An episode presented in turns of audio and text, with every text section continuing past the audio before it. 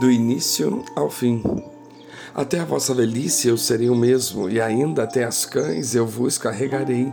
Eu vos fiz, e eu vos levarei, e eu vos trarei, e eu vos guardarei. Isaías 46, 4. A vida é breve. Parece um bordão já desgastado, não é mesmo? Mas basta viver um pouco para perceber e constatar isso. Na juventude, sentimos-nos invencíveis e achamos que podemos gastar tempo à vontade. Contudo, chega a hora em que a vida faz uma curva e tudo muda. Nós envelhecemos com o passar dos anos e há quem diga que começamos a envelhecer logo em seguida ao nosso nascimento. A vida é como um objeto atirado ao céu, ao alto, em certo ângulo cujo resultado é uma parábola inexorável até a sua volta ao chão ou nas mãos de alguém. Mas tudo que sobe desce, tudo que nasce morre, e no meio a vida, a lei da gravidade e lei de Deus. Nenhuma das duas pode ser desafiada. E na vida há divisões, marcações que são comuns a todos. Segundos, minutos, horas, dias, meses, anos, décadas, tempo. Dentro disso, cada um com as suas Há fases, estágios, situações, vivências, infortúnios, encontros, desencontros e toda sorte de experiência. A vida. Nós temos o privilégio de sermos seres inteligentes e constantes, que não vivem somente de instinto, mas têm também razão e livre-arbítrio. Até certo ponto, nós podemos escolher os nossos caminhos. Coisas há com toda certeza que nós não escolhemos e a vida talvez as empurra goela abaixo. Muitas delas são bastante difíceis e sofridas. Gente, há de todo do tipo. Nós todos somos diferentes uns dos outros da personalidade, caráter até as tradições, cultura, inteligência, instrução, integridade, gostos, conceitos e preconceitos.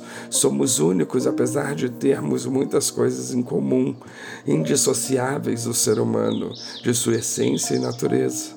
Somos criaturas, Deus os criou a todos e permitiu que vivêssemos no mundo por Ele criado.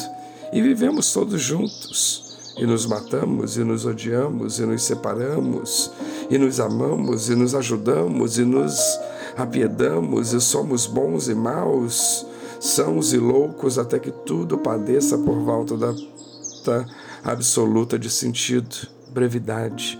A certa altura da vida admitimos, afinal, que não somos invencíveis e gastar tempo não é mais uma opção, mas uma prioridade em fazer o tempo render da melhor forma possível.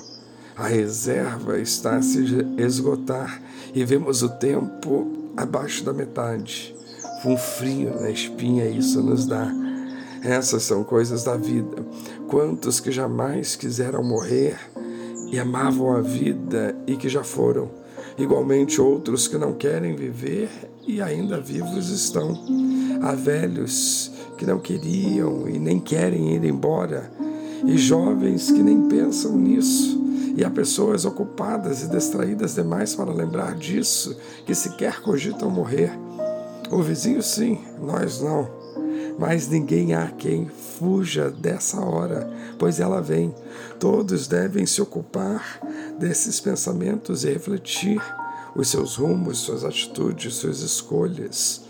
Ora, vamos nós andando por aí normalmente despreocupados, desatentos, como se nada estivesse acontecendo e de repente os anos passaram, acumulamos décadas e se tanto. E aí vem o fim brusco, num átimo. Foi-se, quebrou-se o cântaro, despedaçou-se o vaso, rompeu-se o fio de prato. Sobra por aqui um simulacro de ser humano, um casco sem a preciosa bebida que nele esteve, que até se parece conosco, mas está vazio e condenado à corrupção. Carne, só sobra carne.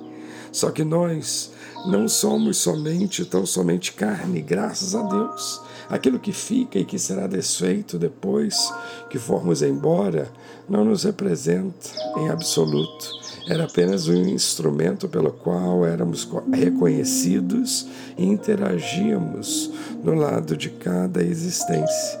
Do outro lado, Deus nos espera a todos. Todo joelho se dobrará a Ele, toda língua o confessará, todos hão de dar e prestar contas de si mesmos ao Deus Todo-Poderoso, no juízo, no dia do juízo, ou júbilo, dia de celebração. Um dos dois, a nossa escolha terrena isso mesmo. A escolha do que será é por aqui e com a preciosa bebida dentro do casco.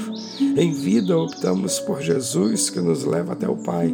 Com essa opção, apesar de nossa inata perfeição, somos remidos e salvos, regenerados. Por isso, resta-nos a rendição a Deus em Jesus. Jesus, que é o mesmo ontem, hoje e eternamente, que é Mestre e Senhor. Aí lemos o verso, o título desse texto, e nossa alma já cansada e medrosa se revigora, porque nossa velhice está nele, como toda a nossa vida. E ele nos fez e nos carrega, ora, ele nos trouxe e nos levará consigo e nos guardará para todo sempre. Com a sua promessa infalível, resta-nos um consolo. Isso é o suficiente para nós. Precisa ser o suficiente para nós. Que Deus nos abençoe.